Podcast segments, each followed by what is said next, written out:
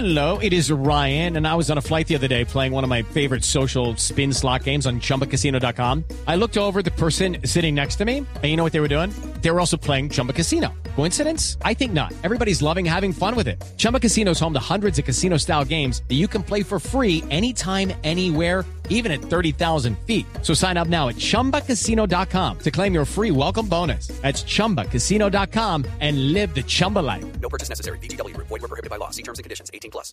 9 de la mañana, dos minutos, mucha atención. Blue Radio está en capacidad de informar que el presidente Juan Manuel Santos se reunirá en las próximas horas con el equipo negociador luego de la orden impartida para que regresaran de La Habana a Cuba en medio de la situación de tensión e incertidumbre tras la pausa en las negociaciones decretada por las FARC. La noticia con Luis Eduardo Maldonado.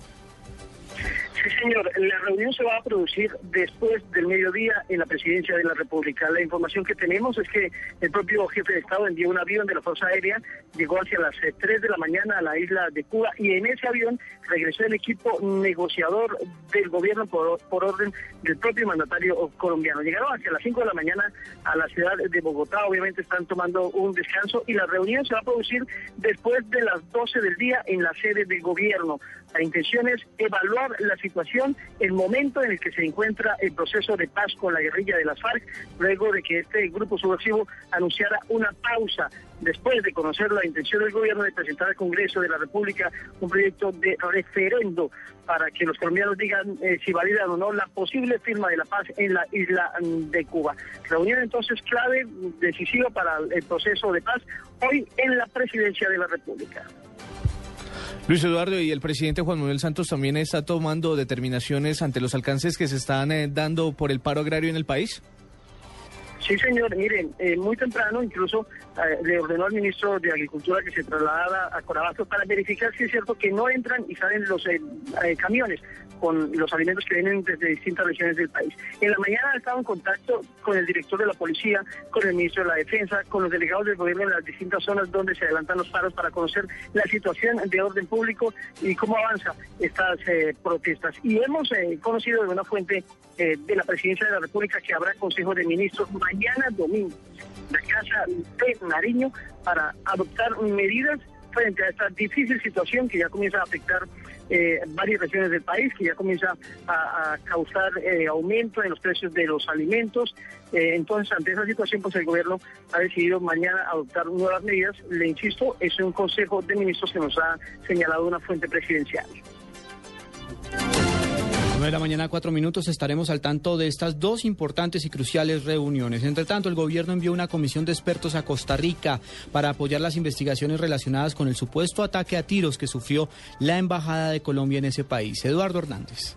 Luego de que la Embajada de Colombia en Costa Rica fuera impactada al parecer en varias oportunidades por desconocidos, el presidente Juan Manuel Santos anunció el envío de una comisión especial que se va a encargar de apoyar a las autoridades costarricenses para esclarecer los hechos. Ya hemos enviado un equipo para ayudar a las autoridades costarricenses a investigar el origen de este hecho que nos sorprende y queremos ver en el fondo qué hay detrás de este hecho contra nuestra embajada en Costa Rica. Las autoridades costarricenses reforzaron la seguridad de la embajada colombiana luego de la denuncia que presentó el embajador Hernando Herrera. Eduardo Hernández Villegas, Blue Radio. 9 de la mañana, 5 minutos. En Noticias Nacionales, en Barranquilla, sicarios en moto asesinaron a una mujer cuando conversaba con una vecina. La información la tiene Eberto Amor. Como Jacqueline Nova, de 38 años, quien se dedicaba al comercio y préstamo de dineros, fue identificada la mujer asesinada en las últimas horas por sicarios en moto que llegaron hasta un sitio cercano a su residencia en el barrio Costa Hermosa de Soledad, jurisdicción del área metropolitana de Barranquilla. Según testigos de los hechos ocurridos en la carrera 38 con calle 33, los delincuentes llegaron al sitio donde la mujer conversaba con una vecina, le arrebataron el bolso y le propinaron un impacto de arma de fuego en la cabeza. Jacqueline Nova, quien alcanzó a ser llevada a un hospital, murió cuando era atendida, mientras que su vecina resultó levemente herida en un glúteo al ser alcanzada por uno de los disparos. En Barranquilla, Eberto Amor Beltrán, Blue Radio. Noticias contra reloj en Blue Radio.